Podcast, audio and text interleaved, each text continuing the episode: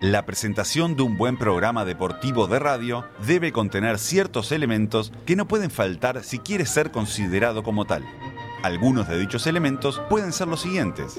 Un relato de un momento histórico del deporte, que pueda ser considerado épico por su trascendencia. Rompo la fuente y me dirijo raudo y veloz al canal de parto, intentando siempre, tratando de mantener la cabeza adelante y ya veo la luz, ya veo la luz, ya veo la luz, ojo, que viene también la placenta, el cordón, esto es un quilombo bárbaro, peinado.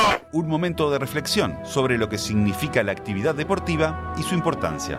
¿Sabes lo que quiero retomar? Las partidas de Age of Empires online. Nunca las Ah, jugué, porque lindo. nunca tuve en su momento, estamos hablando del principio de los 2000, ¿verdad? Conexión a internet estable como para Claro. jugar. Una declaración profunda, introspectiva y meditada de un deportista. O sea, yo básicamente llegué de viaje y me toman mi cuarentena y mi cuarentena mi cuarentena. Y momentos graciosos de intercambio entre quienes conducen. Escuché una cosa, Sí. Facundo. eh, Nunca- tratar nunca de amigos imaginarios a gente que está del otro lado de un dispositivo no es muy para, para, para, para, para, para, para, para, para. Hacemos así. Yo le doy la palabra. Y si todo esto falla, una presentación en vivo que hable de lo que va a tener el programa del día, con un poco de humor, bastante mala lectura y unos cuantos furcios. A continuación, 90 minutos del programa deportivo de radio menos deportivo del mundo. Por decir algo, sexta temporada.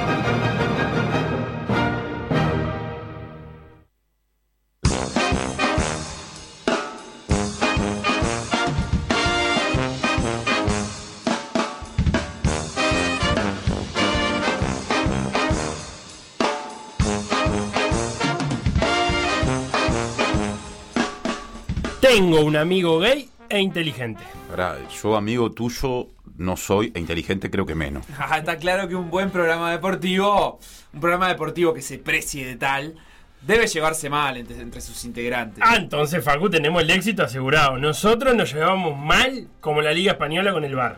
Como la defensa de Los Ángeles Galaxy, eso sí se llevan mal en serio. ¿eh? Y Rossi aprovechó para hacerles cuatro goles. Mal como se llevan los relatores con la vejez. No, es relativo eso. Yo creo que mal no. No somos como los vinos, te lo digo yo, que de vino algo sé.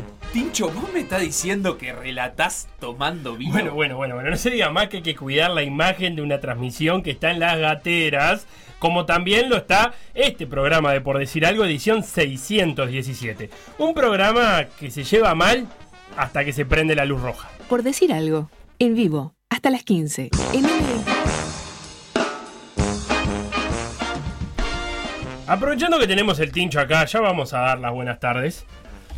Voy a dejar planteada la conversa que vamos a tener al día de hoy. Y aprovechando el tincho que ha escrito varios artículos sobre el asunto. Y es, ¿qué se puede hacer con el Club Neptuno? Que ya se sabemos hace ya unos meses, varios meses, que cerró sus puertas a su actividad deportiva. Y están en esas conversaciones de quién se debe hacer cargo, qué se puede hacer, cuánta plata hay que poner para rescatar el edificio, si es la intendencia, si se puede con algún emprendimiento privado. Circularon en, su momento la foto de la piscina, la única con, con 50 metros, hecha en pasarela de moda.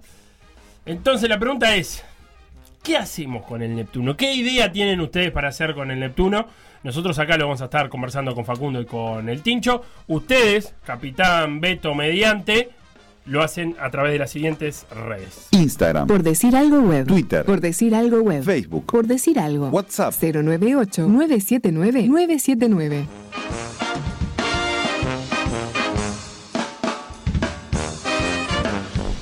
Ahora sí, buenas tardes Facundo, buenas tardes Tincho. ¿Cómo están? ¿Cómo andamos? Me gusta porque el Tincho es de la... Tiene todos los códigos. Si yo saludo primero a Facundo y después al Tincho, que tiene que saludar primero quién es. Facundo. Y respectivamente, pues si no la gente después se confunde y piensa que Facundo Castro tiene una voz de locutor y, y de relator eh, importante y la verdad es que no, no es así. Acá tengo una salida bien demagógica. El programa es de ustedes, lo hacen todos los días. Ay, Yo no puedo hablar antes que quienes co-conducen. ¿eh?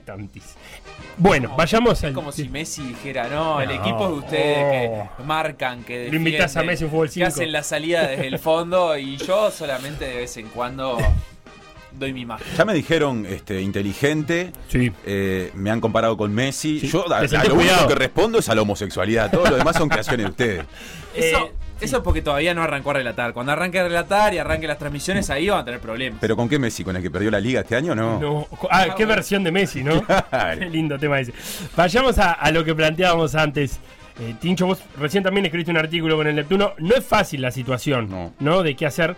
Primero porque eh, me parece, y ya empiezo a arriesgar un- una opinión, es un edificio pensado para otra época de la Ciudad Vieja, para Ajá. otro movimiento de la Ciudad Vieja, e incluso para otra manera de relacionarse entre la población y los clubes. Entonces quedó como demasiado grande en una zona donde ya la gente vive muchísimo menos que antes y donde los clubes grandes de verdad son pocos los exitosos eh, que, tienen, digamos, una especie de economía saneada. Después el resto en general pasan eh, problemas. Sí, digamos que para ponerle contexto y que la gente que de repente no ha leído notas o no ha estado cerca del tema tenga más idea, Neptuno como club dejó de existir el 13 de marzo del año pasado, hace 16 meses redondeando. Eh, desde entonces lo que ocurrió fue que el bien quedó en manos del síndico asociado al proceso de liquidación del club, que tiene que tratar de obtener dinero, por ejemplo, para pagarle a ex trabajadores y trabajadoras, que hay un tendal de gente que quedó colgadísima del pincel con, con Neptuno, que mucho antes del cierre ya hacía años que estaba mal.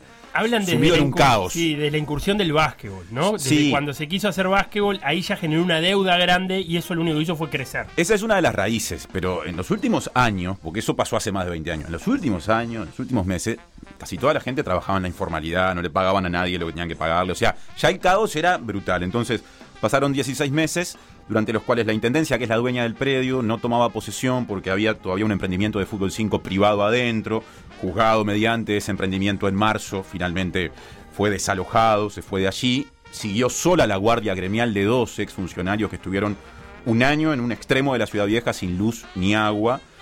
Y claro, superado eso, supongo yo que la pandemia postergó tres o cuatro meses esto que la Intendencia concretó el martes pasado. En definitiva, hoy en el club hay una guardia policial. Este, la Intendencia lo está manejando. La Intendencia no tiene planes para ese bien, por lo que vos decías. Es enorme. Recuperar esa infraestructura para hacer deporte cuesta mucha plata. La Intendencia no quiere invertir eso. En todo caso, podría hacerlo o podría otorgárselo a un privado o a una organización social o, o empresarial para que lo explotara. Eso por ahora no aparece. Entonces hay eh, por lo menos una persona muy importante en la Intendencia, que es el secretario general Fernando Nopich, que desde hace un tiempo, cuando se descartaron las opciones deportivas más lógicas, por ejemplo, que la Secretaría Nacional del Deporte interviniera, empezaron a pensar en este, encontrar algún inversor inmobiliario pesado, por ejemplo los Viñoli, por ejemplo OT, a quienes se los ofreció, para que allí haya cualquier cosa. Por ejemplo, un emprendimiento inmobiliario que termine con esa infraestructura o que la haga este, quedar eh, reducida a escombros antes de una construcción. Así que esa es la situación actual y el proceso de deterioro, me parece, Felo, tiene muchas raíces. Una es la inversión enorme que hizo el club en otro tiempo en, el básquetbol, y que, que lo llevó a endeudarse mucho. Otra, gestiones muy poco transparentes de algunos de esos dirigentes, Sí. en particular Alfonso Dilandro, que después de cerca de 20 años en el club fue destituido tras una intervención del MEC en 2002. Fíjate vos todo lo atrás que nos estamos yendo, los cambios en la ciudad que vos mencionabas, que hicieron que la ciudad vieja, ese extremo del Guruyú donde está el Neptuno, quedara como muy solitario, ajeno al movimiento. Posiblemente la oferta reforzada en la zona costera de Montevideo y otros clubes más modernos.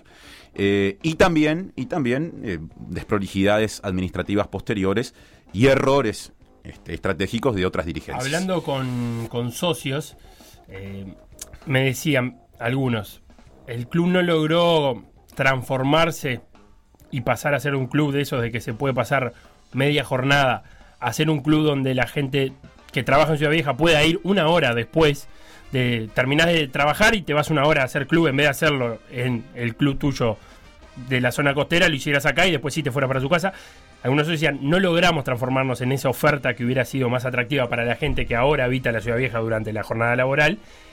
Y, y lo otro es que al escuchar a esos mismos socios, vos veías que lo único que lo estaba sosteniendo era ese cariño de, de un puñadito de socios que, estaba, que era inviable los últimos tiempos. Sí. Eh, y que se sobrevivía por ese amor que, que no se correspondía con las deudas que se venían acumulando y con una situación complicadísima, deudas atrasadas de aporte al BPS que son millonarias y, y también de infraestructura que, que no se lograron hacer.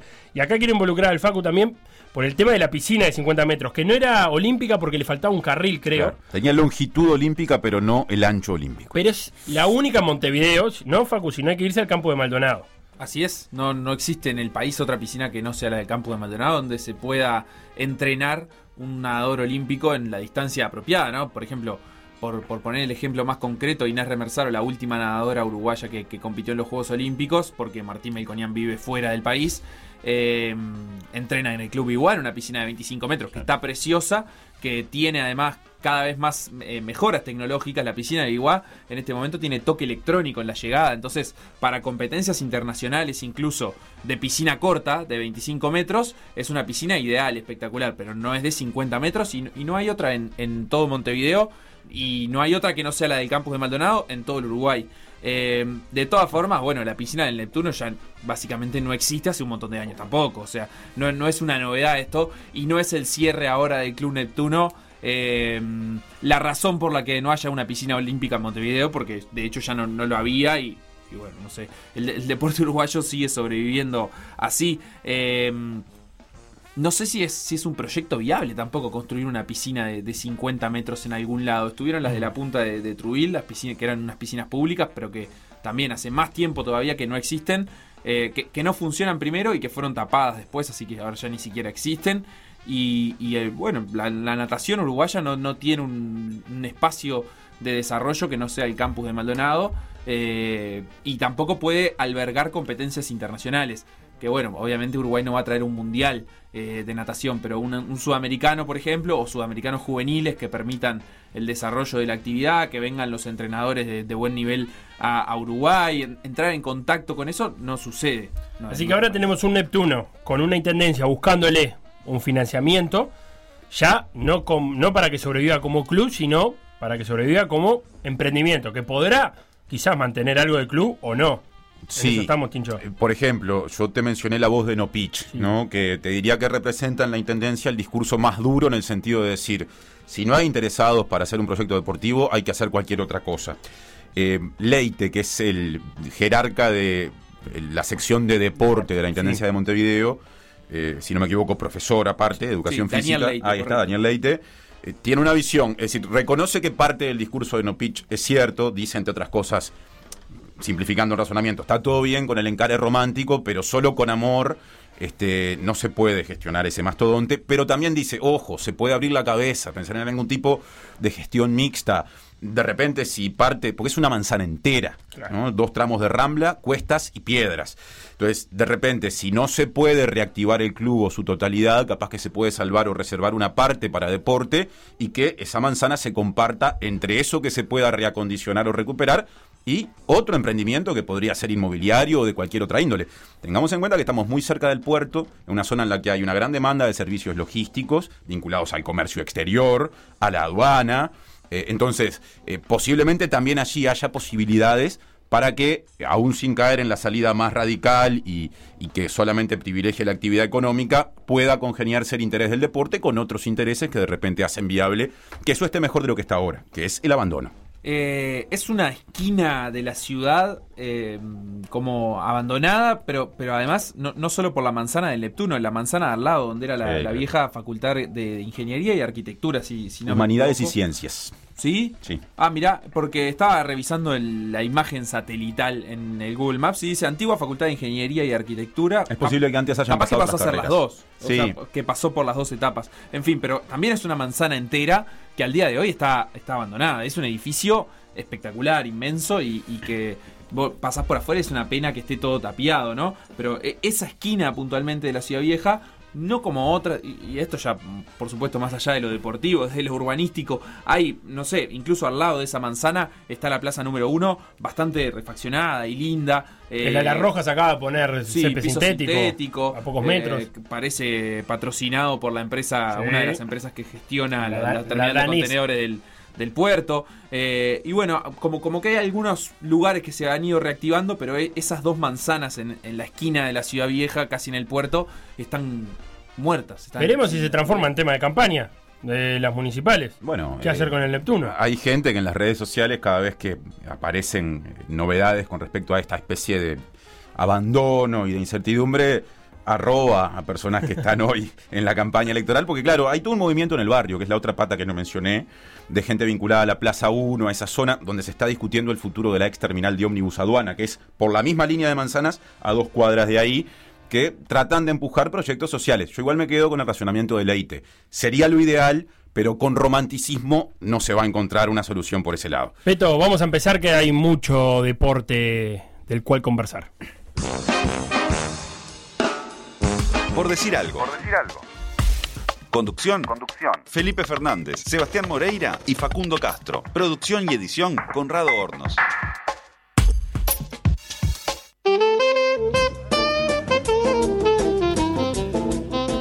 Tanta cosa pasó el fin de semana en materia de fútbol internacional que vamos a hacer un repaso y vamos a empezar por lo que pasó en España. Y le voy a pedir a Beto el audio número uno. Real Madrid Leganés. Yo te voy a pedir que escuches y después vamos a explicar muy bien eh, la situación, cómo se fue dando. De momento. Espera, espera, espera, Tala, que puede haber penalti a favor del Leganés. ¿eh? Va a Puede pitar- haber penalti a favor del Leganés. Va a pitar penalti. Pendiente, Oscar, porque puede haber penalti a favor No, no, del no. Leganés. Por una mano. Va a pitar penalti, Oscar. Tú puedes. Hazme Mira, caso. se echan las manos a la cabeza los suplentes. Mano. El árbitro se está llevando la mano.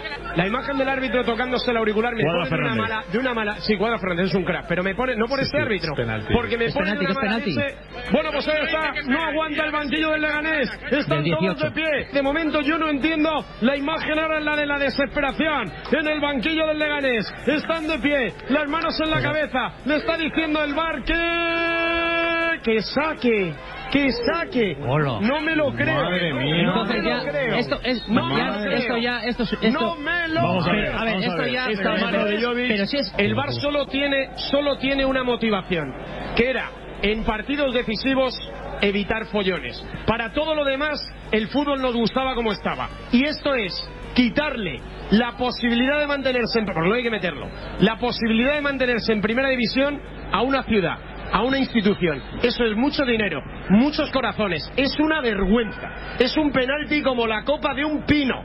Es un penalti que se han pitado unos cuantos esta temporada. Vamos. Es un penalti revisado por el VAR. Es un penalti en el que el árbitro no va a la televisión. Repito, en el que el árbitro no va a la televisión. Y aquí hay mucho en juego. Y se tienen que ir a su casa y poner a otros. Que te pongan a ti, que pongan al que sea. estoy Pero que se vayan a su casa porque es una vergüenza. Bueno, este penalti va a generar una polémica tremenda.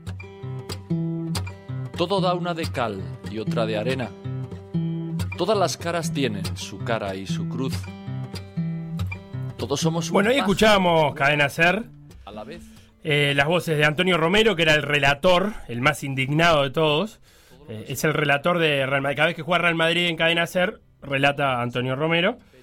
Y escuchamos a Iturralde González, un ex árbitro, especialista en, árbitros, y Dani Garrido, que es el director y una especie de conductor. Antonio Romero estaba muy enojado porque ya viene acumulando un poco de bronca de, con, con el VAR. La situación fue la siguiente: estaban jugando Leganés y Real Madrid. Leganés y el Celta de Vigo eran los que se jugaban la última plaza de descenso. Iban 2 a 2, Leganés y Real Madrid, e iba empatando el Celta con el español descendido hace varias fechas, 0 a 0. 2 a 2, corner, mano de Jovic, el 9 de Real Madrid, una mano clara, salta a cabecear y cierra los ojos y le termina pegando en el codo, un codo que está bastante separado del cuerpo.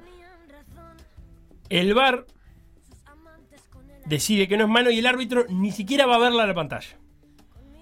El Leganés a partir de ahí termina 2 a 2, tuvo otras chances. El Celta empata 0 a 0, se salva el Celta de Vigo, desciende el Leganés. El Leganés se va a la B por un gol y esa pasa a ser como el resumen de la temporada del Leganés del equipo pepinero.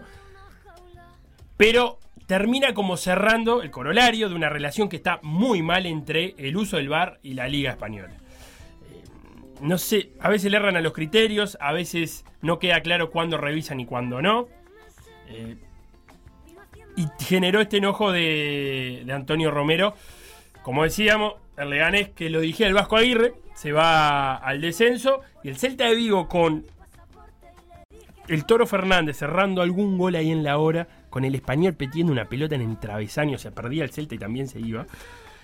Se salvó de milagro, había hecho después de julio había remontado un poco en estos últimos, pero los últimos dos tres partidos los perdió, los empató y acumuló malos resultados y, un equipo que se había armado para pelear un poco más arriba, quizás entrada a Copas a Europa, eh, terminó peleando el último puesto del descenso. La última la última fecha en España se jugó enterita porque había mucha cosa en juego, enterita a la misma hora, quiero decir.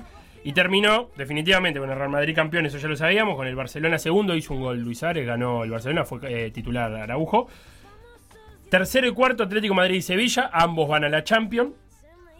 Quinto el Villarreal, sexto la Real Sociedad y séptimo, acá vino la otra sorpresa, el Granada, que por primera vez en la historia se mete en Europa League y desplaza al Getafe que había hecho un campañón pre-pandemia. Todo parecía indicar que incluso podría llegar a estar peleando plaza de Champions, pero se cayó y terminó octavo, así que quedó sin, sin Europa. Descendieron Leganés, Mallorca y, y Español. Los ascensos están definidos el de el Cádiz en la B de España y el de, se me escapa el nombre cada segundo, creo que es el Almería. Eh, y falta definir quiénes van a ir a jugar eh, los playoffs. Que falta. Hoy se juega la última fecha. El Huesca, perdón. Cádiz y Huesca ya están ascendidos. Falta definir quiénes van a jugar el playoff y se van a jugar el, el último ascenso. Entre ellos el Girona de Estuani. Así que así fueron las cosas en España. Y así terminó España. Entonces te pido ahora, Beto, que nos mandes y nos lleves a Reino Unido.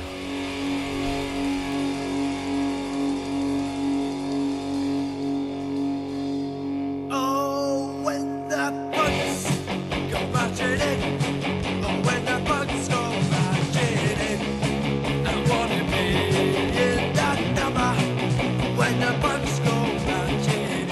Salió campeón Bielsa, Tincho. Opa. ¿Y eso? ¿Y ahora qué hacemos con los detractores de Bielsa? Y van a decir que bueno, pero que en realidad es un título de una segunda división. Y Claro. Siempre hay volteretas. Siempre hay discursivas. voltereta para discutir a Bielsa. Salió campeón en Leeds y se dispararon los mensajes emotivos de un equipo. Para mí, Bielsa marida muy bien con los equipos históricos, pero no de gran presente. Con cierta identidad, con que Arraigado. representan ideas en algunos casos. Athletic ¿no? de Bilbao, Claro.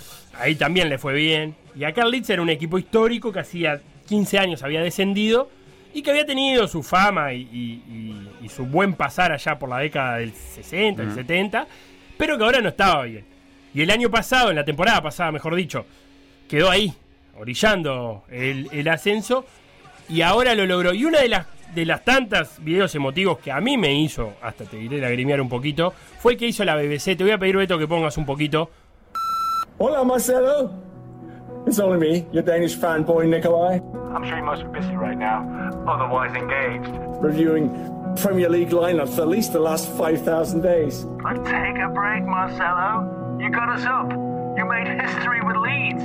Tonight you are immortal. Your name, your style, your deeds. Marcelo, it's been so long. A childhood. Hoy sos inmortal, le dice Nicola, eh, que es el que encarna a Jamie Lannister, Game of Thrones. Ajá. Él es danés, hincha del Leeds United, en un video que recomiendo, lo armó la BBC. Y quien, entre otras cosas, cuenta, cuando yo me fui a la B, mi hija era una niña y ahora maneja, vota, y ahí aparece eh, el adolescente manejando un auto. Los jugadores saltaron de la alegría con Marcelo Bielsa, lo fue saludando. Pasaron los videos de Bielsa saludando uno a uno a los jugadores. En esa cosa, perdón, Felo, tan particular que tiene lo expresivo Bielsa, que pasa de momentos de una concentración propia o, o poco común en la mayoría de la gente cuando habla en serio, a de golpe mostrar cómo ese personaje tiene una cara eh, desfachatada que no le impide saltar con sus jugadores como si fuera un chiquilín eh, cinco minutos después. Bielsa también es eso, ¿no? Y por eso hay gente que lo mira un poco de costado, con cara rara. Yo me alegro que Bielsa haya ascendido Yo también, y claramente. que haya acumulado un título, porque me parece que es un, un entrenador que más allá de...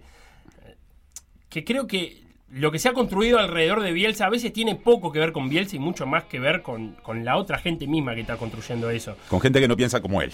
Claro, y, y aparte Bielsa me parece que es de los entrenadores que mejor convive con la derrota eh, o con el fracaso, si se quiere, como parte del juego, como parte natural del juego, eh, y que y que no él tiene una manera de entender el juego y de relacionarse con el fútbol que, varía, obviamente, que va variando a lo largo de los años, pero que que no tiene por qué cambiar en caso de, de no lograr el objetivo. Él piensa que, él sinceramente piensa que la mejor manera de lograr sus objetivos es de determinada manera. Y así lo lleva, lo lleva adelante. Así que el Leeds salió campeón, lo tendremos el año que viene en la Premier. Para cerrar Reino Unido se confirmó la final de la FA Cup entre el Arsenal y el Chelsea. El Arsenal, el más ganador de la FA Cup, puede estar salvando una mala temporada. El Chelsea ha tenido una buena temporada porque recordemos viene de, de una sanción y no pudo fichar esta temporada pero ha hecho una buena, una buena Premier. Pero sería lindo coronarla con la FA. Pero para, me parece que para el Arsenal sería salvar definitivamente la temporada con ese ¿Ofrece título. copas europeas el título de FA Cup? Creo que un boleto a la Europa League. No es menor para el Arsenal que terminó, va a terminar en el décimo puesto más o menos. Sí, podría ser la entrada a, a Europa de, de el Arsenal. Beto, el siguiente destino. Jamaica. Casi. ¿No es Jamaica? A ver si. Pará, déjalo empezar a cantar. Jamaica. A ver, voy a buscar la liga de fútbol de Jamaica acá en Soccerway. No, déjalo empezar a cantar. Jamaica. No. O la Jamaica del Bósforo, si querés. Estamos escuchando reggae y turco. ¿Cómo Bueno, la ves? Qué lindo. La verdad que raro. ¿Qué sé yo? Yo pensé que era Jamaica, ya te estaba buscando. Parece que el Waterhouse, eh, la, Waterhouse, la casa de agua, viene en primer puesto de la Premier League jamaiquina. Qué lindo la Eh, Premier League se Está por jugar ahora. eh, bueno, no sé. Beto, ¿cómo lo escuchás al reggae jamaiquino? Bien, el reggae jamaiquino no, el reggae turco. Suena lindo. Bien. Nos vamos a Turquía porque hay campeón también en Turquía. Y es un nombre nuevo en el palmarés del campeonato turco que es el Istanbul Başakşehir. ¿Cómo? Başakşehir, de apellido. Istanbul. ¿Por qué es especial este equipo? Le dedicamos un modo avión hace unos años. Porque es el equipo que creció o que apuntaló Erdogan cuando fue eh, alcalde de Estambul. Perdón, eh, estás hablando de la persona a la que yo le digo Erdogan. Erdogan, sí. Bien, Pero bien. mis amigos turcos me han No, no. dicho. Espero que me esté escuchando Sofía, Sofía Romano. Que, me, eh, que me corrija. Pero mis amigos turcos me dicen que le diga Erdogan. Em, a ver, Erdogan, vamos a decirle Erdogan si querés, es hincha del Fenerbahce.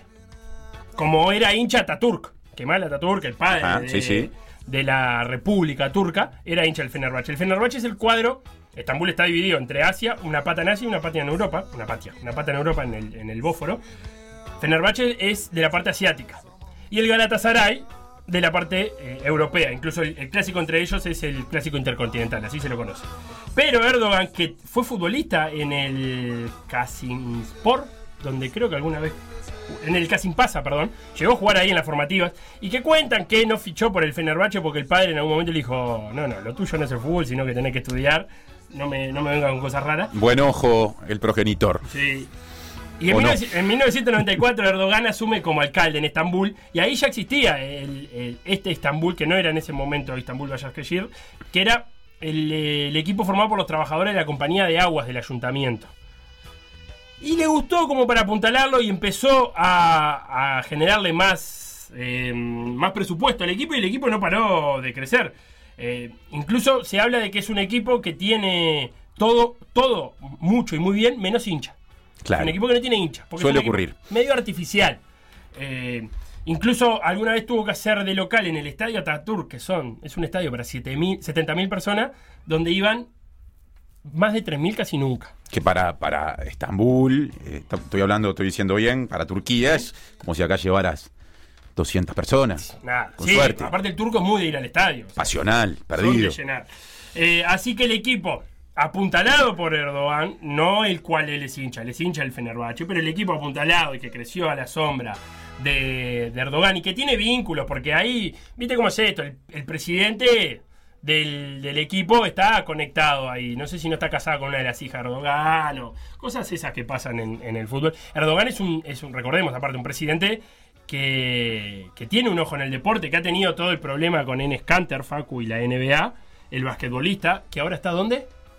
No tengo ni idea, pero Enes Kanter eh, Estuvo en los Boston. Básicamente prohibido en Turquía. ¿Estuvo no? ¿Estuvo en Oklahoma City Thunder? ¿En Boston? No, recuerdo. En, en- Portland también en estuvo. Portland. Yo creo Cuando seguir en Portland. Cuando jugaba en Portland, que llegó a jugar una, una final de conferencia, eh, tuvo lío la NBA porque la NBA en Turquía, la cuenta de NBA, Es de Boston ahora. gracias, la NBA en Turquía no pasó el partido de los Portland. Y cuando la NBA lo obligó, la NBA oficial de Estados Sí. Unidos los obligó a pasarlo, el Twitter de la NBA Turquía no informaba las estadísticas de Enes Kanter. Claro. Eh, ponele, hacía 20 puntos y te ponía el que había hecho 22 y el que había hecho 19, pero no, no nombraban en Una estrategia tenfiliana, este, por ejemplo, con respecto a tapar publicidades de empresas circunstancialmente este, enfrentadas en algunas fotos. Me ocurre como ejemplo. Que en 2020 no tiene casi sentido. Que, que uno tape cosas que se pueden fácilmente encontrar en la web es rarísimo.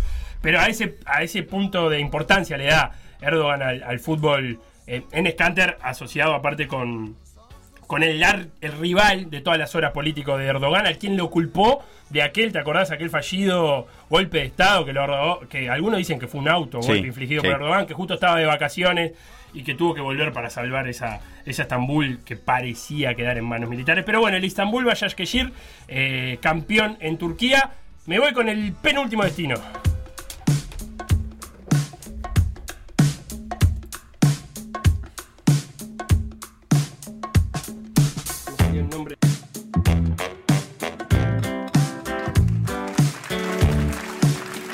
La luz roja es para que estás abierto el micrófono, Martín. No me dejes calentar. Y todavía la culpa es mía. Qué cosa bárbara. Escuchamos a No Te Va a Gustar, pero con Julieta Venegas de invitada porque nos vamos a México. El cabecita Rodríguez fue campeón en México. Hizo un gol en la hora, minuto, pasada la hora en realidad. Es un muchacho que bebe ese. Ese, que bebe y hace goles. Eh, y ahora que bebe y trajo una copa. Eh, el Cruz Azul le ganó 2 a 1 a las Chivas de Guadalajara en una copa previa a comenzar el torneo de apertura. En minuto 93 el penal de- que hizo el cabecita Rodríguez para darle el título al Cruz Azul. Cruz Azul que no es un equipo que esté acostumbrado a ganar cosas. Hace mucho tiempo que no gana la liga y que me parece con esto de, de las malas suertes, ya 23 años sin título de liga, y con esto de la mala suerte podríamos poner al Cruz Azul, porque iba primero en el clausura y se suspendió por el coronavirus. Y ahora van a arrancar en la apertura, arranca un, un campeonato nuevo. Lo jugado quedó por el camino. Igual, eh, recordemos que México tiene playoff, o sea, no es solamente quedar primero en la tabla, porque después se cruzan en Sí. playoff y demás. Así que el cabecita le dio el título y en la frontera norte de México, eh, Estados Unidos, que un poco México es, eh, hubo jornada y tuvo muchos uruguayos en la vuelta. Se jugó el derby de Los Ángeles y Rossi hizo cuatro goles para que Los Ángeles Fútbol Club le ganara a Los Ángeles Galaxy 6 a 2 con, con cuatro goles de Rossi. Hizo un gol Lodeiro para el Seattle Sander. José Aja jugó de titular eh, en, en el Minnesota, donde están jugando ahora, junto a quién? A Tomás Chacón, ¿te acordás? El, el habilidoso volante danubiano, Danubiano, sí. eh, que jugó el segundo tiempo. Eh, fue 0 a 0 el, el partido, así que el trabajo de Aja fue bueno si terminó 0 a 0 entre Minnesota y el Real Salt Lake. Eh, un concepto que sale de la estadística, no de haber seguido ese partido con la No. atención con la cual uno puede llegar a decir este zaguero jugó bien. Totalmente. Pero estoy Y- contigo, eh, yo hubiera dicho lo mismo. Y, y vamos a tener que hablar con José porque tiene su compañero de saga es Malgache. O sea, es de Madagascar. ¿Está? Así que me interesa muchísimo poder saber qué hace un jugador de Madagascar en la MLS. En el Real Salt Lake, ¿sabés quién jugó de zaguero también? El capitán de la selección, un jugador de Madagascar que está en la MLS, ¿no? Quiero creer, salvo que haya algún francés perdido ahí en segunda división. Qué anticéntricos que son. Que mitad. Es un jugador jugando en una liga de, de renombre internacional. Podría haber otros. Deberíamos, debería, eh, la semana que viene Felipe Fernández traer una investigación profunda de las últimas No, situaciones. Avión Madagascar. Exacto, me gusta. sabe- no, ya, ya ha estado Madagascar en modo avión porque jugó la Copa África y debutó y como tal le tuvimos que dedicar. Eh, debe ser de las selecciones más difíciles para relatar porque los apellidos malgaches son particularmente complicados y largos. Después te voy a dar el desafío para que leas el 11 ¿Cómo no? de Madagascar que puede ser interesante. El desafío es leerlo de una a la carrera Ah, claro. sin titubeo. Exactamente. Fíjate si no lo vas encontrando por ahí, Facu, mientras Ah, te voy. bueno, hoy- El- el- el- hoy no, ¿Lo tenés no. el 11? El Eh, 11 no tengo el plantel completo, que es más difícil. Claro, mientras afina Facundo eso, te decía que en el, en el Real Salt Lake juega Milito Silva, de zaguero, el uruguayo. Por ende, si terminó 0 a 0, también buena participación. Hijo del glorioso proceso de selecciones nacionales. Usted lo ha dicho. A ver. Eh, te tiro un golero, que no sé si es A el mí no, titular. al señor Tinch. No sé si es el titular, pero es el que yo pondría por el nombre. Se llama Rakoto Hashimbola. No hay dos. ¿Cómo? Todo junto, ¿eh? Rakoto Hashimbola. No tenés manera de no decirlo. Pero vos viste aparte los apellidos, la cantidad de sílabas que tiene. Increíble, increíble, increíble. No, divino. A ver, hay uno ahí que me, me interesa, me interesa ahí el. A ver, léelo vos. Con el número 3. Hace calor. Andrian Antenaina. Bien. ¿Antenaina? Yo no, ¿O me está salteando? no garantizo que no haya dejado una A por el camino. Podría ser, podría Bueno, ser. qué lindo el desafío de- del 11 de Madagascar. Ahí terminó el repaso del fútbol internacional. Y antes de hacer una pausa, porque ya viene la columna sobre relato de Martín Rodríguez, tenemos algunos pasa. mensajes. De nada, de nada, nos dice Maximiliano, porque le agradecimos siempre estar ahí. Nos comentaba que, bueno, lo que vos comentabas, Felo, que el- en el audio del fútbol español, el primero que comentaba era Iturralde González. Me gusta la expresión, porque este es alguien que nos está escribiendo de España, ¿no? Claro, Están, Maxi está en Barcelona. están muy puestos en el tema. Es, eh, es muy español esa expresión.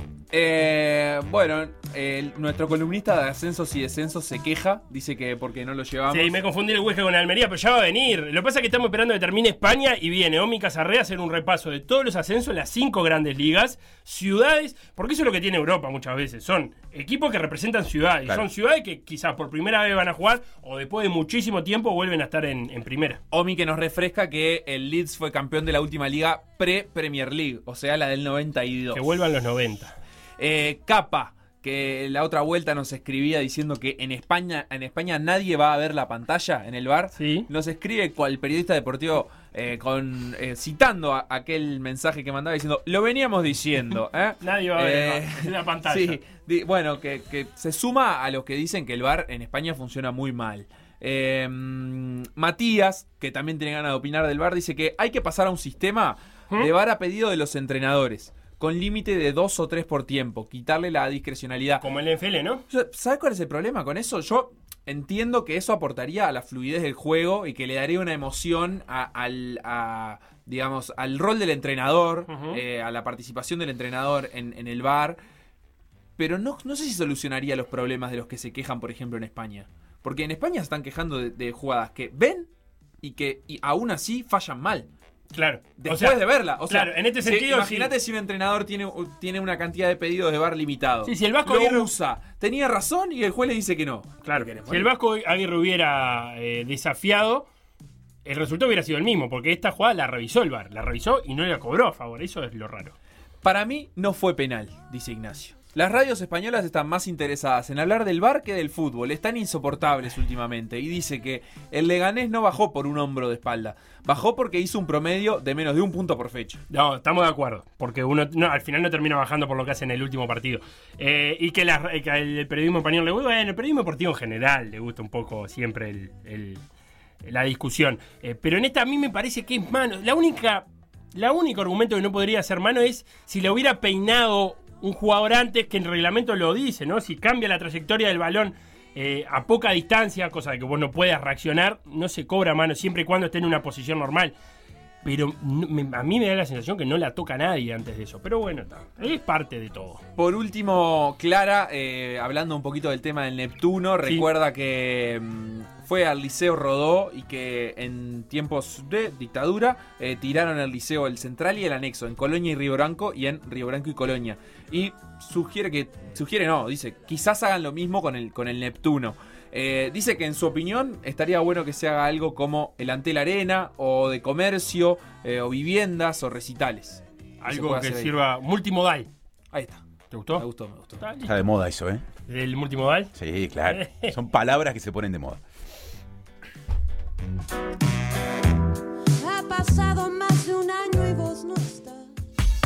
Lo que pasó en por decir algo, revivirlo en pda.uy o buscar los podcasts en SoundCloud, Mixcloud o Spotify. Redes M24. En Twitter. M24 Radio. En Instagram. M24 Radio. En Facebook. M24.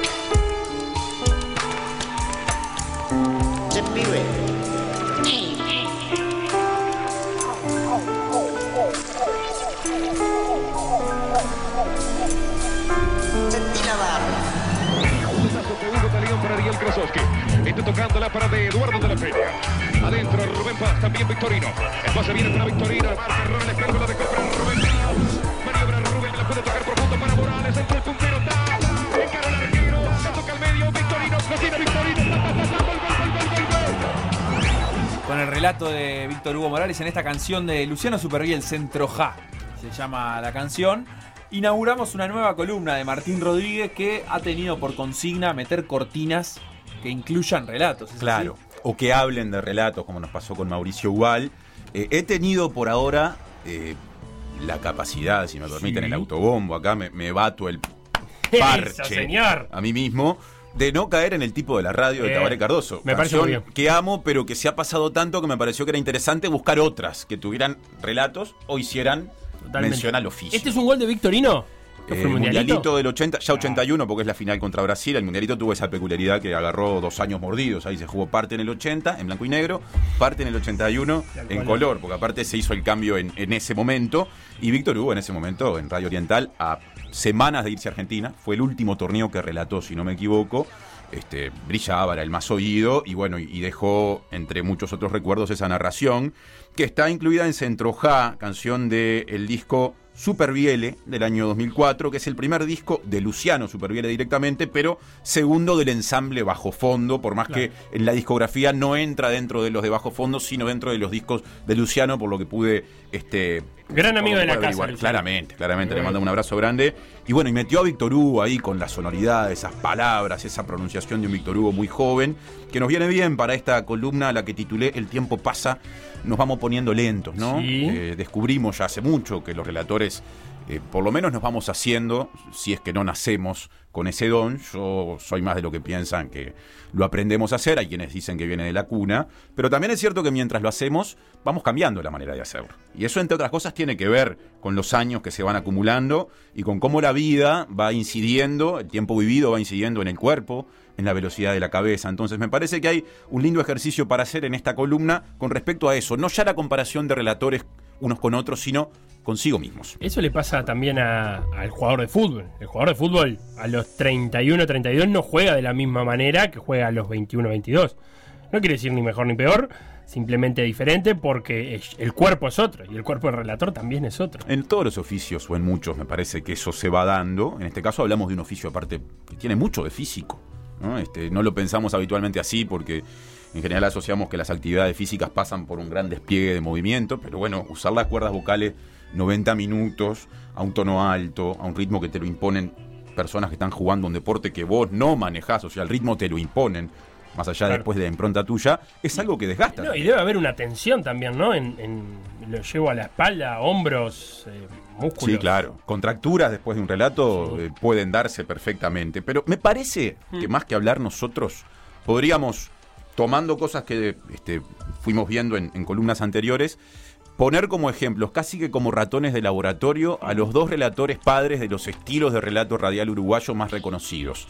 Carlos Solé y Víctor Hugo, y a través de la comparación de cada uno de ellos con ellos mismos, ir encontrando esas diferencias que el tiempo empieza a arrojar. Si me permiten, Adelante. le doy paso al señor don Carlos Solé que viene con su chaleco, deja el gacho en el perchero del estudio de M24, se pone, como le gustaba hacer, los pulgares abajo de, eh, digamos, en las axilas, se tira para atrás en la silla y recrea uno de sus relatos más célebres. Atacando Miguel con la pelota, pretende apoyar Miguel a ya le traban la pelota entre Pujados y Parra, devolviendo la pelota ahora Pujados en dirección a Gaviga que va a controlar Juan Carlos González. Quita González para apoyar a Julio Varela, se adelanta al centro para el equipo uruguayo Julio Varela, este queda hasta en la línea media, Varela ataca, tira de mucha distancia.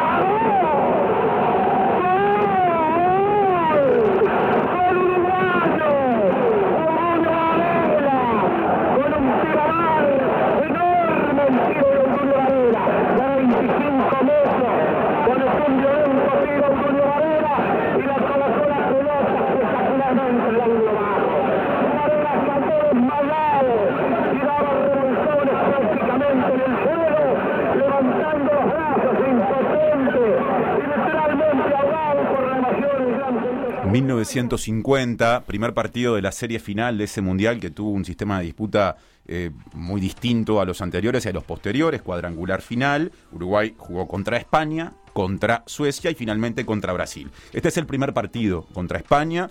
Uruguay en un momento pasa a perder ese partido y ya en el tramo final, los últimos 20 minutos, Obdurio saca un zapatazo increíble en Pacaembú y así lo relató Solé en, en Radio Sarandí. Voy a decir algo que a don Carlos Solé seguramente no le gustaría, pero a mí me genera mucha ternura, como dice Odurio Varela, ¿no? Como casi con el corazón. Odurio, aparte. El Salvador, como diciendo, siempre, ¿no? Eh, sí, claro, y el respeto emocionado por el tipo, claro, que se iba al frente cuando el cuadro estaba sufriendo, con sus limitaciones ofensivas, porque no era un atacante, pero con una capacidad de pegarle distancia muy respetable que tenía Obdulio. La descripción es muy interesante. Varela cae desmayado, da revolcones en el piso, levanta los brazos.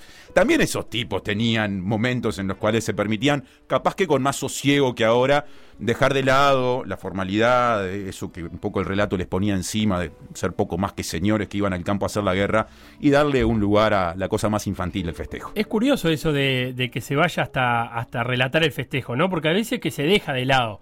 Por, querer, por querer referirse a la jugada, el relator no se refiere al, festejo. Claro, porque te colgás en, en el recuerdo de lo, que, de lo que viste antes y perdés de vista lo que sigue pasando en la cancha. Esta vez Solé sí puso los ojos ahí. Este gol fue importantísimo, porque eh, en definitiva cada punto en esa fase final permitió que Uruguay fuera campeón y explica este empate contra España que Uruguay estuviera obligado a ganarle a Brasil en el último partido, en el que Brasil en cambio empatando ya, ya era campeón. Pero peor hubiera sido perder este partido.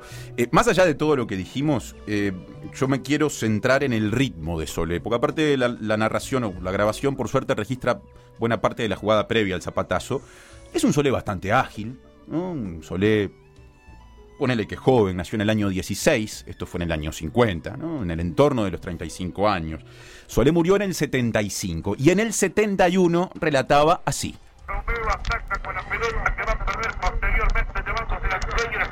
Al ataque Espárrago que anotó el último gol del partido aquí en Lima. Espárrago marcado por Malverná y Pachamé Espárrago a Cubilla. Se viene Cubilla por el sector izquierdo, marca para una escapó, va a entrar, entró y escapó y el militar, gran jugada, tiró. La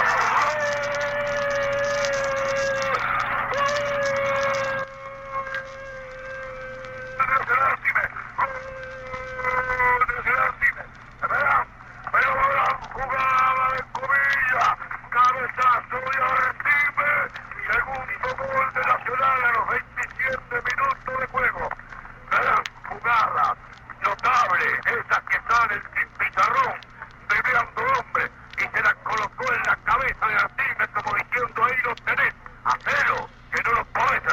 yo me lo imagino acodado en una cantina, Solé, mirando un botija joven jugar al billar y diciéndole algo más o menos así, ¿no? Hacelo, Que no lo podés que no lo podés cerrar. Que aparte te lo dice así y no lo puedes cerrar. Imponiendo, ¿no? Eh, Volviendo a Obdulio, casi como un Obdulio del relato que te mira, que mira fijo al pibe que está debutando y le dice, poné fuerte la patita, botija. Una cosa así, eh, este Solé del año 71, yo creo que en la comparación evidencia diferencias grandes con él mismo en el año Y la 50. gola no es la misma. Eh, un tono más bajo, un ritmo mucho más lento, ¿no? Párrago, Pachamé, aparecen los nombres. Dicho sea de paso, este gol lo habíamos escuchado el día de la primera columna porque Jaime Ross lo incorporó a Hermano Te Estoy Hablando, que fue la primera canción cortina que usamos en la primera columna. Ahora lo escuchamos ya puro y sin la música de fondo. Como ejemplo, es eh, la consagración de Nacional de América del 71. La primera vez que Nacional ganó en Lima, un 2 a 0 contra Estudiantes. Artime hizo el segundo y Solé ya relataba de esa forma. Un oyente nos dice, es Kesman. Aunque digan que Kesman es Kesman, es Kesman. Lo bueno es que, que Alberto Kessman siempre ha dicho que él empezó a relatar imitando a Solé, de modo que no hay nada oculto, ni que por lo menos Kessman tome como No, pero, peyorativo. pero viendo estos relatos que vos nos mostrabas, es mucho más Kesman, el Solé de la última época que el Solé del 50. Sí, sí, sí. O sea, Kesman adopta más est- este último Solé del 70, pongámosle, y, y no tanto el Solé de- que nos mostraste del 50. Se parece más, por lo menos en el, iba a decir primer golpe de vista, y esto justo por los ojos no entra, pero en el primer golpe de oído, si me permiten la expresión que dijera Solé, no es muy académica, ya que estamos hablando del gran Don Carlos. Eh, hablando de similitudes entre este Solé y el Kessman que hemos escuchado tantas veces. Gran, pero gran. eso Kessman lo dice mucho para hablar de grandes jugadas. Solé lo decía todo el tiempo. Ahí surge eh, otro elemento que Kessman tomó para sus Claro, relatos. no solo el tono o la modalidad o, o el- o la cadencia del decir, sino incluso expresiones. Sí, hay expresiones que claramente este, Kessman se las quedó. Alguna vez lo escuché a Kessman en algún gol de esos cantados usar ese remate de tomá y hacelo, que no lo podés cerrar. En ese caso explícitamente diciendo, como dijo el gran Don Carlos. y En homenaje. Y contando así, pero un gol de, yo qué sé, de Peñarol contra Rampla. Porque hoy por hoy finales de América se juegan pocas. Hemos Claro. perdido mucho en Y eso. fíjate que la última que juega Peñarol, aparte, termina 0 a 0 acá. Es cierto. Para los relatores, tristeza. Y allá el, el gol de Martinucho, ¿eh, ¿no? En. Me parece que. Allá fue 2-0. 2-0. Calla. Ah, 2-0 también. O sea, No, no, hubo gol. 2-1, fue 2-1. 2-1. Hay un gol gol en la postrimería del Ah, encuentro. el- lo cierto es que, claro, Peñarol en general no, no tuvo la sensación, eh, por No, cómo se dio no. la serie, de estar ahí. No de- hubo un gol que ilusionara. Ni Claro. acá, ni allá que ponerle tuviera empatado o ganado. Igual pudo haber terminado 2-1. Pero no hubo ese gol ilusionante que, que podría Fue a pasar. los en la historia. 80 y parece que fue en contra de Durval. Ahí está. Iba 2 a 0 el partido y, y ahí descontó Martinuccio. Habrán notado que los años también hacen que mi memoria empieza, empiece a tener dificultades. Ya vimos cómo los años moldearon el estilo de relato de Solé y ahora vamos a eh, darle ingreso al, al otro maestro que ya conoce estos estudios, se llama Víctor Hugo Morales. Este, y cuando era joven, todavía en Uruguay, relataba así. Se abre Rubén Paz, la tira Venancio para Rubén Paz. Rubén Paz levanta mal para Venancio, quita Luisinho de cabeza. Busca Junior, levanta mal una pelota que toma Barrios. Barrios para Venancio Ramos. Victorino esperando el segundo palo, va al centro de Ramos, pegan Junior. La busca otra vez Venancio Ramos, foul de Junior. Tiro libre para Uruguay. Me pregunto dónde está el público, dónde están las banderas, dónde están las ganas de gritar. Hay que estar con este equipo uruguayo que sin jugar bien mantiene en esta toda su chance, toda la moral para llegar a la victoria. Aquí están peleándose Rubén Paz con dos brasileños a los que él quería retirar porque la barrera estaba demasiado cerca. Le quedan al partido 10 minutos exactos. Uruguay busca en este tiro libre eh, de Brancio Ramos el gol. Viene para Krasowski. ¡Gol! ¡Victorino! ¡Gol! ¡Gol!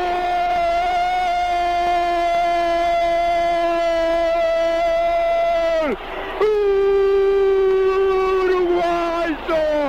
¡Victorino! ¡Victorino! ¡Valdemar Victorino! ¡Otra vez! En la instancia brava apareció con su cabeza después que no alcanzó Krasowski el centro de Venancio Ramos y estalla de alegría el país. Quédate tranquilo, Duno. Los muchachos no te van a dejar cambiar la historia. Uruguay 2, Brasil 1.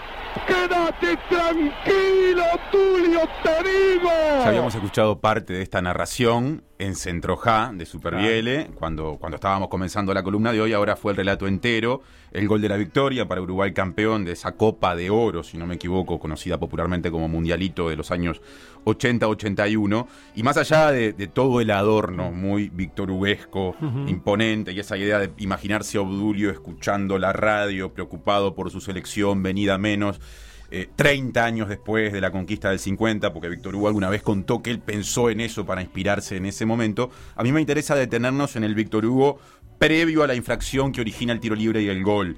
Eh, la tira Venancio contra Rubén Paz, dice en un momento. Es un, estilo más ágil que el de Solé, claramente.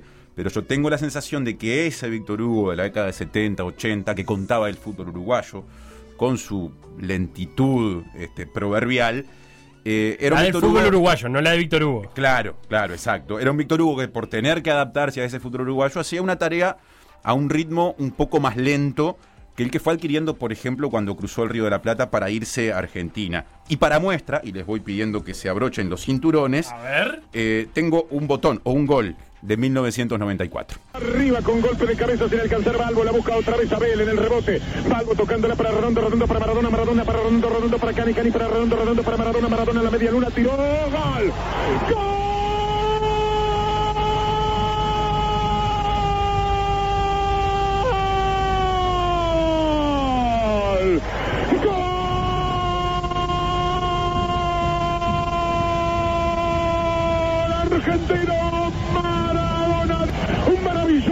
Remate al ángulo superior derecho como fin de una jugada fantástica del equipo argentino, una sucesión de toques. No se sabía dónde estaba la pelota, parecía en un flipper, pero toda la maquinita parecía azul. Finalmente Diego Armando Maradona, sin que nadie lo esperara, sacó un remate soberbio al ángulo superior derecho. Aquí los argentinos cerca de la cabina de Radio Continental se miran con asombro y se dicen, pero viste lo que fue eso, pero vos te das cuenta, está vivo, Gardel está vivo. Remató de media vuelta, la puso en el ángulo y Maradona, acordándose de un griego que solía hablar con humildad, esta vez dijo, de fútbol lo sé todo.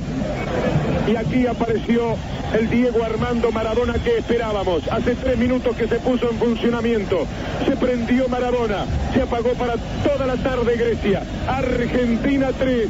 Grecia 0. Maradona se puso de perfil griego al arco al girar. Sacó un zurdazo inolvidable. Ya es el mejor gol del Mundial. Ya es el mejor gol del Mundial, sentenciaba en fase de grupos. Segundo partido, ¿no? Segundo partido, 4 a 0. Segu- no, primero, el segundo fue contra Nigeria. Bien, debuta con Grecia. Debuta con Ya Grecia. era el mejor gol del mundial. Maradona, que aparte con ese proceso de selecciones no, no había estado muy involucrado hasta el repechaje con Australia, cuando Argentina Que lo la soga mandan al cuello llamar. Lo va a buscar. Y claro, y, y todo de golpe en pocos meses pareció volver a ser como en el 86, ¿no? Un cuadrazo, tenía redondo, tenía. Más allá de todo eso, yo me quiero detener en, en esa sucesión de toques que si uno ve la jugada de ese gol es imponente, tocan la pelota cinco Ese seis flipper veces. que dijo Víctor Hugo. Ese flipper este, con fichitas azules que, que dijo Víctor Hugo porque jugó de azul ese Sí, día ¿verdad? Argentina, por eso la maquinita parecía azul en el relato. Eh, Balbo tocándola para Redondo, Redondo para Maradona, Maradona para Redondo, Redondo para Cani, Cani para Redondo, Maradona en la media luna tiró y ahí viene el gol. Eso pasa en 5 segundos. Víctor Hugo, este, en una jugada muy difícil de contar sin dejar algún nombre por el camino, lo cuentes como lo cuentes, hace algo más difícil, que es duplicar los nombres, porque él no dice Balbo para Redondo, este para Maradona, este para Redondo, este para Cani, este para Redondo, este para Maradona y gol, sino que cada vez que dice quién recepciona, pegado después de la coma, lo vuelve a nombrar para decir que ese se la pasó al otro. Y duplica el nombre del otro y así en toda la jugada. Eso pasa en 5 segundos.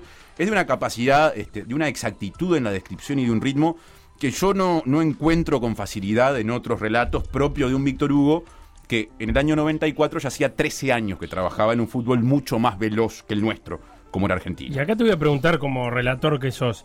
Escuchamos a Víctor Hugo primero con el Quédate tranquilo, Dulio. Sí. Y acá con dos, por lo menos, eh, referencias a Grecia, porque se jugaba. Una a Sócrates un poco rocambolesca, pero a Sócrates. Y otra la del perfil La del griego. perfil griego me gustó más. Eh, está lindo. Eh, podría haberse metido con las columnas jónicas, ¿no? O dóricas. Porque fue un poco de media vuelta, entonces o porque Maradona se perfila. Yo creo que es esa zafa. Esa zafa. Eh, esas frases, esos latiguillos, ¿se piensan antes? Capaz que no te- textual, pero sí por dónde se podría ir, o surgen en el momento. surgen siempre en el momento. A ver, hay tantas posibilidades como relatores en esto. Hay relatores que se llevan cosas escritas, por ejemplo.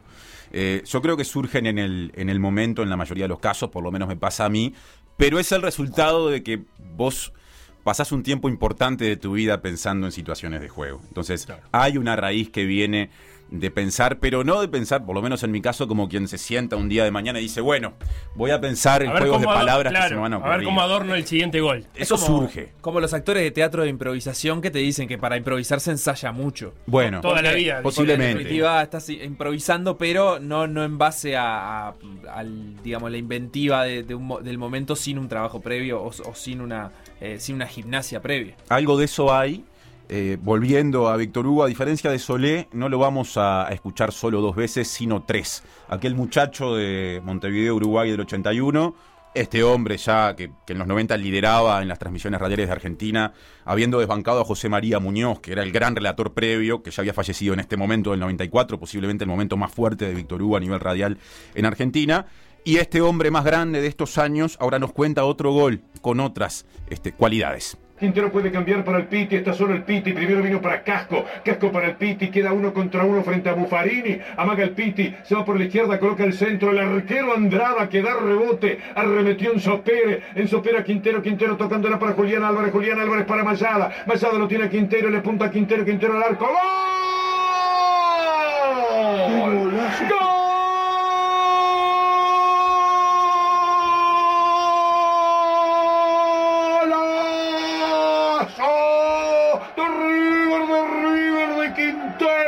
La pelota al ángulo superior izquierdo. Un gol extraordinario, digno del Bernabéu, digno de la historia del fútbol de River y también de Boca. Un gol maravilloso, una gran pared, una muy buena combinación y Quintero, Quintero que ha cambiado a todo River, Quintero que reacomodó todo junto con Nacho Fernández, saca un disparo increíble de zurda desde la puerta del área al ángulo superior izquierdo para colocar a River 2 a 1 y con un hombre más en el terreno. Habrá nomás festejo en la Puerta del Sol, el milenario escenario de la Puerta del Sol será la sede del festejo de la Copa Libertadores de América, será River frente al eterno reloj, el que se quede con las 12 uvas del final del año, será River el que finalmente se dé el gusto de conquistar la Copa Libertadores de América, gana 2 a 1 y todo se presenta como para que resulte muy difícil modificar este resultado.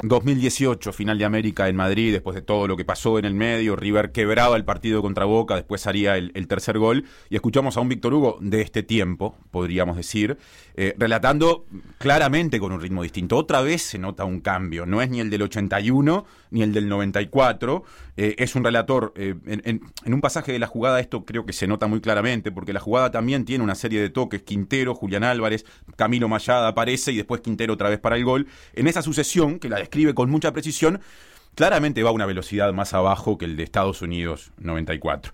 Eh, claro, tiene igual algunas cosas que son extraordinarias a su edad. Mantiene lo del doble nombre, ¿no? El, el tipo que recepciona, después te lo vuelva a nombrar cuando la pasa. Es decir, en ese sentido. Y la sigue- lengua no se tranca. no, no, no, para nada. En ese sentido sigue teniendo eh, eh, un sello que no era claramente el de Solé. Solé decía Pachamea, no sé quién, y, y iba enumerando a los jugadores sin nombrarlos dos veces. O sea, es, ¿cómo decirlo? Una adultez mayor del relato, también de un nivel de calidad técnica superior la de Víctor Hugo. Está clarito de garganta. Además, en el grito de gol te das cuenta de eso, Facu. Sí, sí, sí, puede ir bien arriba como iba en, en sus mejores épocas casi, digamos. Y le mete un cierre madrileño, pasa por la Puerta del Sol, las uvas, ¿no? Eh, De las 12 campanadas. Exactamente, me parece que ahí también hay guiñadas Es, que eh, el- lo siguen diferenciando. El latiguillo de Víctor Hugo es muy latiguillo histórico, ¿no? Porque este también ha dicho eh, un gol digno del Bernabéu, como apelando a la historia, Sí. digamos, de, de la cantidad de fútbol que pasó por ese estadio. Me parece que es el recurso de, de Víctor Hugo, ¿no? El juego con la geografía, con circunstancias propias del rival, del momento. Eh, eh, yo cuando hacía referencia a- al, al relato como eh, profesión que genera un desgaste físico importante, no solo me refería a cuestiones que pasan por lo físico estrictamente, las cuerdas vocales, ni más ni menos, ¿no? que, que- que en la vida van, este, van acumulando su desgaste, desgaste que se, se potencia en el caso de gente que, por ejemplo, bebe alcohol o que ha fumado.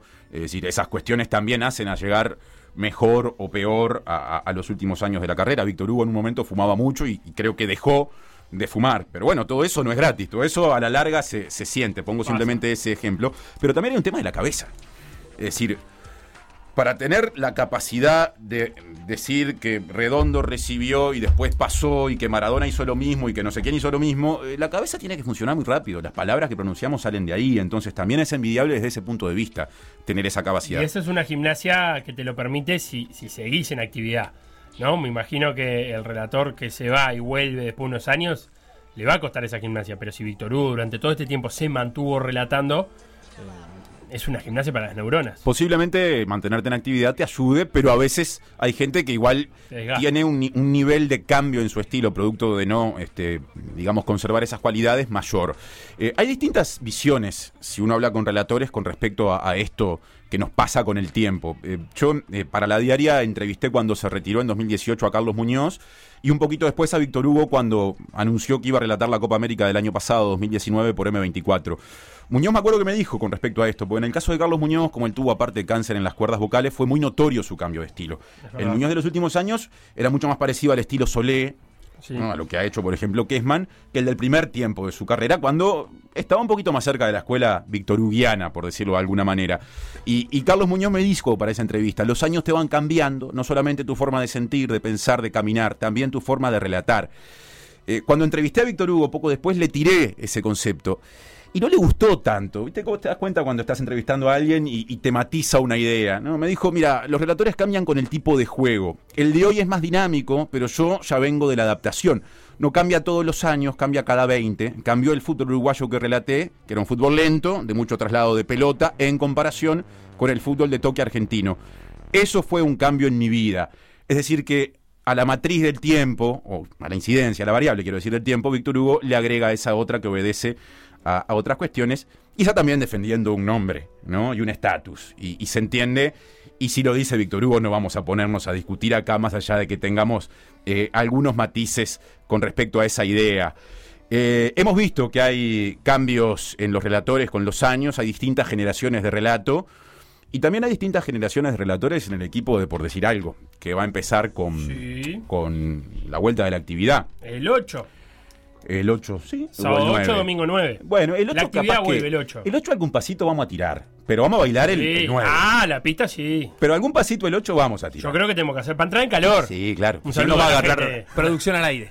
Un saludo a la gente de Pantran Calor. Nos va a agarrar si no faltos de ritmo, nos vamos a Ah, tironear. No, me claro. parece que tenemos que cuidar eso. Y que tenemos gene- tres generaciones, ¿no? Tenemos tres generaciones, así que ya tiene título la columna de la semana que viene de relato. A ver. Es una ecuación. Upa. A ver. M24 por 3.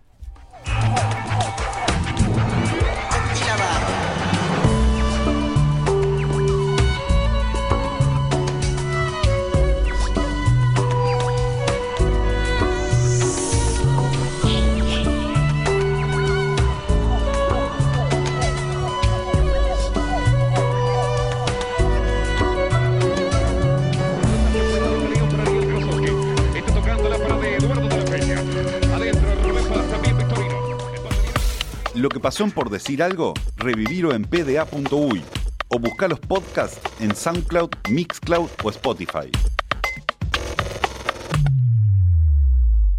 Por decir algo. Seguinos en Facebook, Instagram, Twitter o Spotify.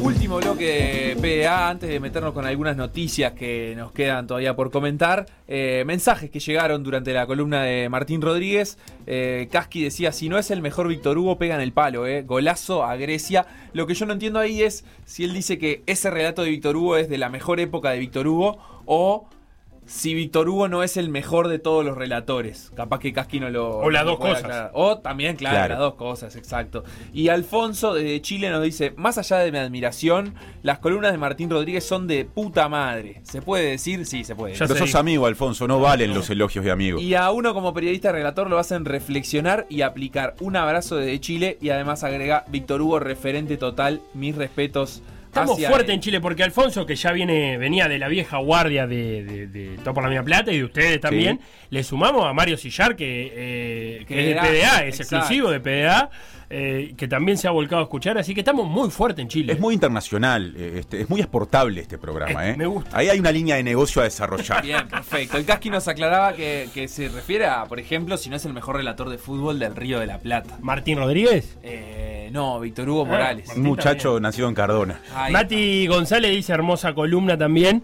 así que no paran de llegar flores y elogios para el Qué Tincho. lindo, qué lindo, voy agrandado.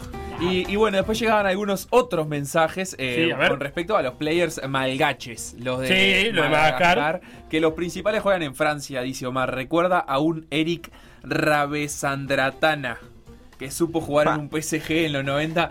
Para mí, eh, más, más impactante a que recuerde que había un jugador de Madagascar Sí. en un Paris Saint Germain de los años 90, que ya es bastante, Bastante. raro.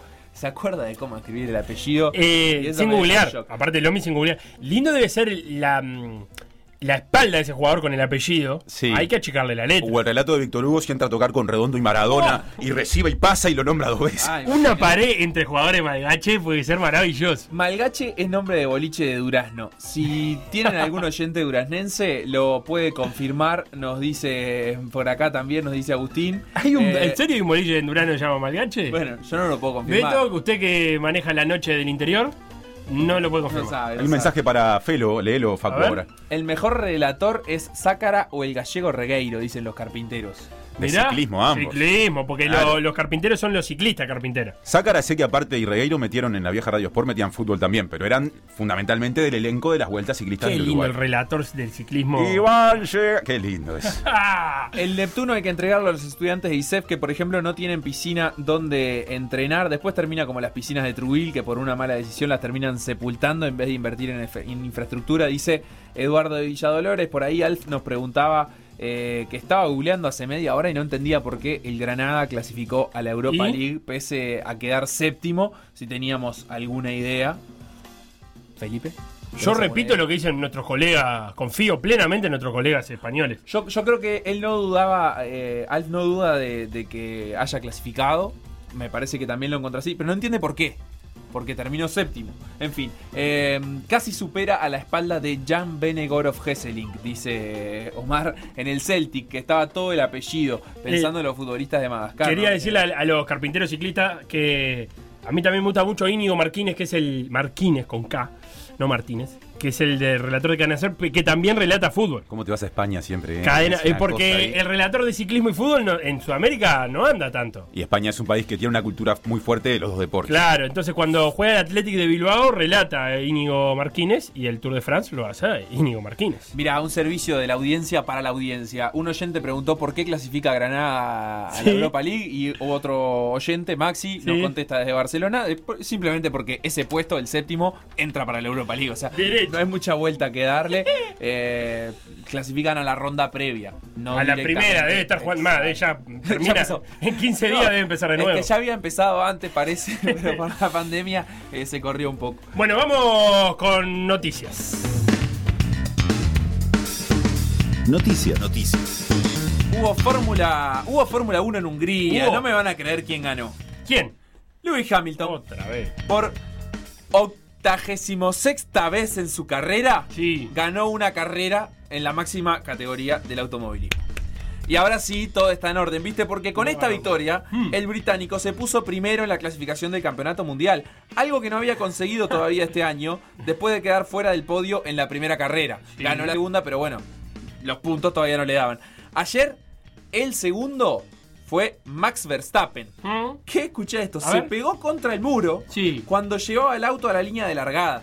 ¿Pero cuando va despacito? Hay que llevar el auto a la línea de largada, ¿viste? Bueno, no en la vuelta previa. No, no, no. Porque también hacen como una vuelta de calentamiento. Sí, no sí, sé sí. si la siguen así. Ah, fue en la vuelta previa, me dicen por atrás. Pero eh, se, se pegó contra el muro, ¿entendés? Y tuvieron unos minutos ahí entre, entre la vuelta esa de calentamiento y, Sí. y la carrera. Y Con también trabajaron los mecánicos ahí a, contra- lo- a contrarreloj. Los mecánicos le arreglaron el auto del holandés que pudo terminar en el podio después de largar séptimo. O sea, largó séptimo con el auto recién arreglado y salió segundo. Antidoping ahí para los mecánicos. ¿eh? Eh, tercero fue Valtteri Bottas, que no anduvo tan bien. Entonces su equipo se quedó sin hacer el 1-2 como pasa tan seguido. Y sin embargo, el 1-2 los Mercedes lo están haciendo en la clasificación del Mundial, que como dijimos, lidera Hamilton y secunda Bottas. Noticias. Noticias. Aparte, con lo que le gusta chocar a Verstappen, Ah, le gusta más que el, que el arenque. Ah, Pelearse con la compañía de equipo. El coronavirus ya nos robó de todo en el mundo del deporte, pero ahora se cobró una nueva víctima. La revista France Football anunció que este año no entregará el balón de oro como es tradición. Me muero. O como era tradición. Es la primera vez desde 1956, año en que se inventó el premio, en que no será entregado, pues, atento, no se dan las suficientes condiciones de igualdad, dijo el comunicado. Está bien, si hay parte no está jugando, no puedo dar premio. El último ganador es Lionel Messi, así que lo seguirá siendo hasta el 2021 porque los muchachos de France Football están cuidadosos del producto. Proteger la credibilidad de tal recompensa es también vigilar que sea irreprochable a largo plazo. Libertad, igualdad, fraternidad y todo eso agregaron.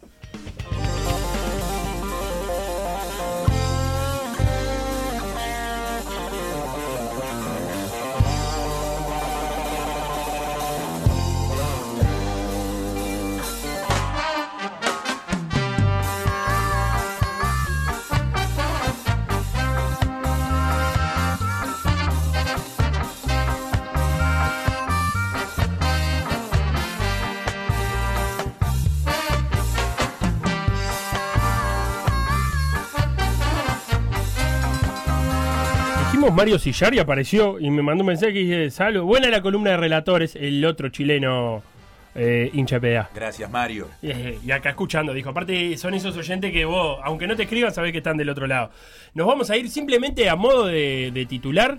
Eh, ¿Viste que hubo ahí un, un rifirrafe? Un, un cruce no. de comunicados entre la Mutual y algunos dirigentes de, de equipos, porque la Mutual dijo, hey, ojo con esto de transmitir partidos amistosos vía streaming de los clubes, porque tienen que arreglar con los jugadores. Quizás de manera simbólica, de lo que quieran. los jugadores del equipo rival, si no me Sí, equivoco. y de los propios también un poco. Porque son los derechos de imagen de ellos. Lo que quiere la mutual es regularizar la situación.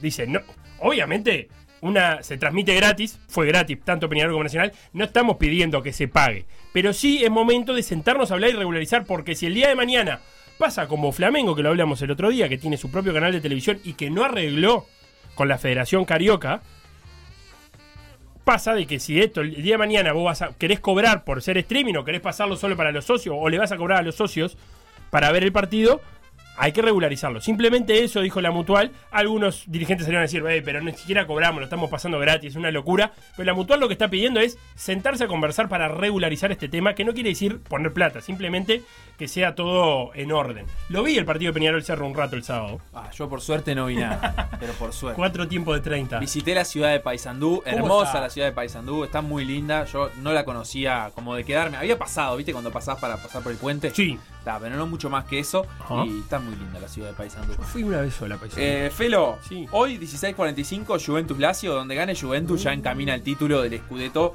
porque además empató el Inter eh, en el fin de semana, así que nada, tiene todo, todo en el bol- todo en, la mano Juventus para Sí. meterse el título en el bolsillo. Ah, ¿Te parece bien la metáfora? No, me encantó. Todo en la mano para meterse el título en el bolsillo. Ojo, también si pierde o si no gana, queda abierta una puertita porque faltan unas cuatro fechas más, además del partido de hoy, en el fútbol italiano. Todo en la mano para metérselo en el bolsillo es el nombre de esta edición de Todo por la misma plata que va a empezar cuando se termine por decir algo. Un saludo, nos encontramos mañana.